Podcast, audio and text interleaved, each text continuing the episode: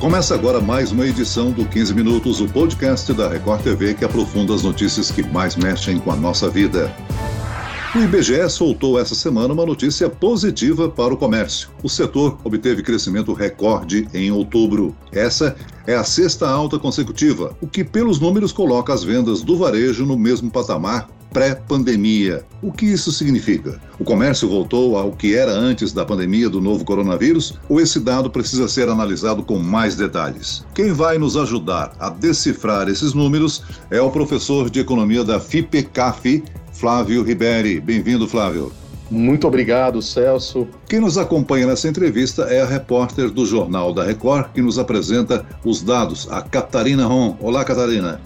Oi, Celso. Oi, professor Flávio. Tudo bem? É muito bom estar aqui novamente no podcast. E vamos começar a falar aqui, Celso, de alguns números, professor Flávio. São dados animadores, né, que o IBGE anunciou e que vem logo depois de um resultado positivo da indústria, né? Pelo sexto mês consecutivo, o comércio registrou aumento nas vendas. O faturamento de outubro foi 0,9% maior do que no mês anterior, setembro, e em relação ao mesmo período do ano passado, o crescimento foi de 8,3%. Então, não houve um aumento só de mês para mês, mas em comparação com o ano passado. E a maior taxa para o mês desde 2012, essa taxa de 8,3%. O resultado também ficou 8% acima do de fevereiro, no período pré-pandemia. E isso, Flávio, professor, Surpreende para você essa retomada do comércio nesses valores agora, em outubro? É, é, bastante surpreendente. Nós vínhamos em uma trajetória até setembro, em que começou até a aparecer o indício de uma desaceleração, mas aqui a curva do desempenho do comércio, de acordo com essa pesquisa, ela mostra já um sinal de que essa curva começa a se inclinar em uma nova ascendente. Então eu diria que isso começa também a ter alguns novos efeitos, né? A população até então tem ali um consumo represado e ela começa até a utilizar os recursos né, do auxílio emergencial, mesmo ele tendo sofrido um corte a partir de setembro, mas lembrando que a tendência disso é que venha em uma crescente, até porque se espera agora uma nova irrigação de recursos na economia com a entrada de primeira parcela do 13º salário. Agora, essa crescente, o senhor imagina por causa do, do 13º salário, ou seja, agora no final do ano, então a gente ainda vai aguardar os dados de novembro, dezembro, janeiro. A gente já está vivendo o que se chama de repique ou de segunda onda da pandemia. Principalmente os comerciantes, eles, têm, eles estão muito apreensivos com relação a esse repique. Será que não existe uma possibilidade de haver uma desaceleração após esse período de fim de ano, após o 13 terceiro? É possível sim que ocorra uma desaceleração, mas vale lembrar aqui que o comércio ele amargou alguns meses, especialmente no segundo trimestre, em que as vendas sofreram um grande impacto, um impacto muito negativo. E agora, claro, né, até começou a ocorrer uma recomposição de preços para o comércio tentar se recuperar desse prejuízo. O comércio mantém uma estrutura física, um custo fixo imobiliário, um custo fixo com folha, e que isso está tendo um efeito que ele tem que ser recuperado né, com, com esse aumento de preço neste momento. Né? O que vale notar nesses indicadores que foram divulgados pelo IBGE é que nós observamos que a receita nominal ela cresceu 2%, enquanto que o volume ele cresceu aqui 0,9%. Então, isso no comparativo né, de setembro é, para outubro. Então, isso dá um indicativo de que ainda está ocorrendo uma recomposição de preços. Uhum. O que nós ainda esperamos, né, e acompanhando o desempenho da, de empresas varejistas, as empresas têm, têm tido bons é, resultados com as campanhas de Black Friday, inclusive com índices de crescimento 30% ou mais é, em relação a Black Friday do ano imediatamente anterior. Então isso dá um, dá um sinal de que o consumidor ele está confiante para gastar, mas eu não tenho ali ainda uma, uma grande ilusão de que é uma sede por consumo somente, mas nós temos aqui uma demanda, uma demanda represada, lembrando que a população, em meio à incerteza da pandemia, ela procurou concentrar o seu consumo naquele, nesse período mais crítico naquilo que fosse o mais essencial. E agora, né, adentrando ao período natalino, é, é uma tendência de que a população comece a abrir um pouco mais a mão para consumir é, bens de consumo e os produtos presentes nessa época de Natal. Professor Flávio, na reportagem de ontem do Jornal da Record, nós mostramos a importância das vendas online nessa pandemia, algo que vem sendo destacado nas edições do jornal nos últimos meses.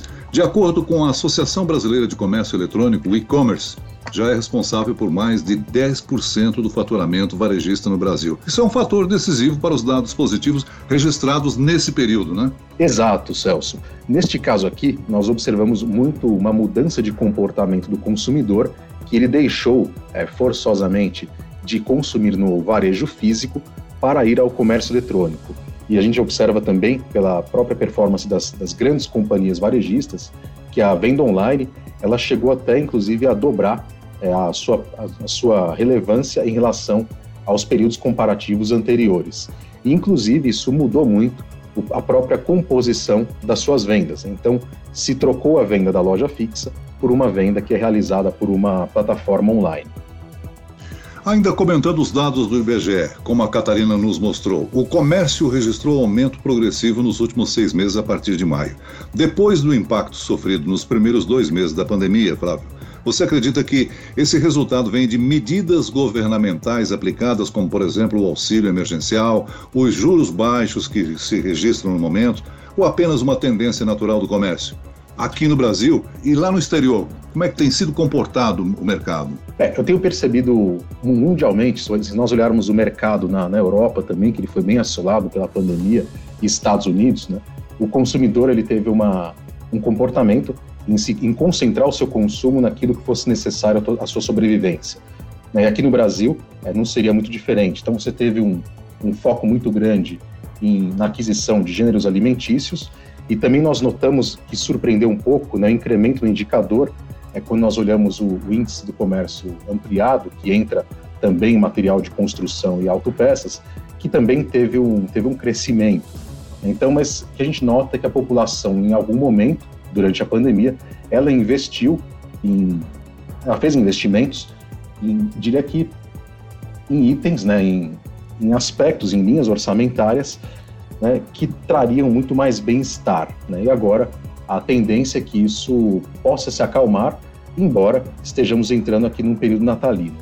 E um outro ponto que, que para nós, ainda colocando algumas variáveis de incerteza nessa, nessa discussão, né, nós sabemos que hoje o auxílio emergencial já foi reduzido, nós temos ainda um nível de desemprego que está caminhando em uma crescente, e muitas empresas também é, fizeram ajustes de quadro, é, também redução de jornada e salário. Né? Mas considerando ainda essas, essas adversidades, nós temos ainda a expectativa de que o comércio ele possa alcançar um patamar é, muito próximo a dezembro do ano anterior em termos de vendas. Flávio, voltando para essa questão da segunda onda e também do sucesso do comércio online, né, que começa a substituir as lojas físicas, é, qual que você acredita que é o impacto desse repique da pandemia é, no, no varejo, é, você acredita que agora, depois de 11 meses de pandemia, o consumidor se acostumou a não ir à loja física, a comprar online e que, portanto, mesmo que o horário das lojas seja restringido, vamos supor que a quarentena agora a gente passe aqui em São Paulo para a próxima fase, a fase mais restrita, você acha que mesmo assim é, não haverá queda nas vendas por causa desse hábito que o consumidor adquiriu de comprar online? É, Catarina, um elemento importante aqui da nossa análise é compreender como que o brasileiro consome. Né? Então, a visita ao shopping center de, do, da população tem sempre muito a ver com uma alternativa de entretenimento. Então, ao mesmo tempo em que a população visita um shopping para ir ao cinema, é, ir à praça de alimentação, ela também faz é, compras, né? Mas no, no, momento em que ela começa a substituir esta, esta compra em loja física por compra online, o comportamento começa a ser de que ela vai visitar uma loja apenas para conhecer produto. E, e claro, o brasileiro hoje, com a situação atual, em que os salários não aumentaram, né? então a gente está ainda percebendo uma, uma, queda de poder aquisitivo, até porque está ocorrendo, estão ocorrendo algumas pressões inflacionárias sobre alguns produtos, é, sobretudo a parte de gêneros alimentícios, então não existe nenhuma, nenhuma mágica. Então, se a, se a renda ela permanece a mesma e, e alguns itens que são consumidos pela, pela, população aumentam, logo a margem para gastos, né, ela, se, ela, ela, acaba sendo diminuída. E aí, nesse, nesse contexto também, né, isso leva a uma maior preocupação com o preço, né, o consumidor. E ele vai, claro, pesquisar né, se é mais barato comprar na loja física ou se ele vai comprar dentro de uma plataforma de e-commerce. Lembrando ainda que a plataforma de e-commerce tem uma estrutura de custos que ela é muito mais competitiva em relação ao varejo tradicional. Professor Flávio, você falou aí em pressão inflacionária. O setor de supermercados não acompanhou o restante do varejo, né? É, o setor de supermercados, ele, ele priorizou, né, tentando re recuperar um pouco da, das perdas que tivemos no auge da pandemia, lembrando que os custos fixos permanecerão os mesmos?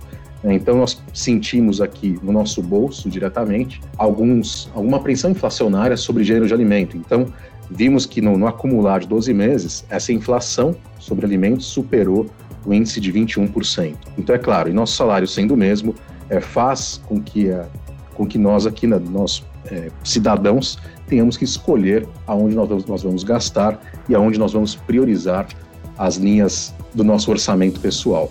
Bom, e só para a gente encerrar aqui, que eu acho que já está dando o nosso horário, mas o prognóstico, você já falou um pouquinho sobre isso, o prognóstico para 2021. A gente tem um cenário aí bem complicado, né? Inflação subindo, desemprego aumentando, fim do auxílio emergencial. Como é que vai ser? O que, que os economistas preveem para 2021? Olha, Catarina, aqui né, nós observamos que esta irrigação de recursos na economia ela está oferecendo um alívio momentâneo. Então, lembrando que novembro e dezembro são meses que a população recebe parcelas do 13º salário. Né? Nós não sabemos até quando é, permanecerá o auxílio emergencial e, claro, não temos ainda nenhuma certeza se neste verão teremos um, ainda um recrudescimento da pandemia do coronavírus. Mas todas as nossas esperanças estão depositadas no, no surgimento de uma vacina e, claro, essa vacina é o que contribuiria para que os negócios voltem ao normal, né? para que a população perca o medo de sair às ruas né? para consumir da forma como ela consumia antes. Né? Lembrando que qualquer incerteza, né? é natural que as famílias é, vão, vão sentar em cima do, do próprio caixa, da, da própria reserva financeira, é, tentando preservar até que o cenário fique um pouco mais claro, que essa névoa ela acabe se, se dissipando mas ainda é, o que tá, estamos também projetando um pouco é que vão, vão assim, ter ainda aumentos da pressão inflacionária, né? Eu diria que não só sobre, sobre o gênero alimentício, que isso, isso acabou acontecendo já nos últimos meses, mas outros produtos né, de, da, da cesta de consumo do brasileiro vai tender a, a, ser alvo dessa, dessa pressão também. E o governo, claro, vai ter que a, avaliar instrumentos de política monetária para tentar conter esses, esse dragão da inflação, que pode voltar pelo menos um pouquinho. Com a volta das restrições estabelecidas aí por causa da proliferação da segunda onda ou do aumento dos casos de Covid, um setor mais afetado no início do ano com certeza vai ser o de serviços, não? Exato. O setor de serviços ele, ele acaba sofrendo muito.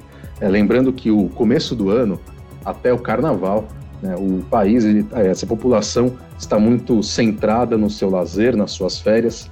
Então, eu diria que a atividade econômica ela começa a ganhar um pouco mais força é, depois do Carnaval.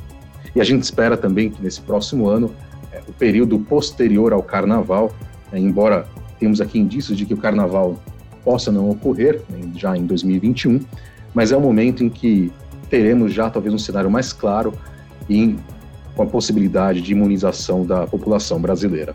Todos nós estamos torcendo por isso, professor. Muito bem, nós chegamos ao fim desta edição do 15 Minutos. Agradeço a participação do professor de Economia da FIPCAF, Flávio Riberi. Muito obrigado, Celso. Obrigado, Catarina. Agradeço também a presença da repórter da Record TV, Catarina Ron. Obrigada, Celso, professor Flávio. Esse podcast contou com a produção de Homero Augusto e do estagiário David Bezerra, sonoplastia de Pedro Angeli. E eu, Celso Freitas, te aguardo no próximo episódio. Até lá!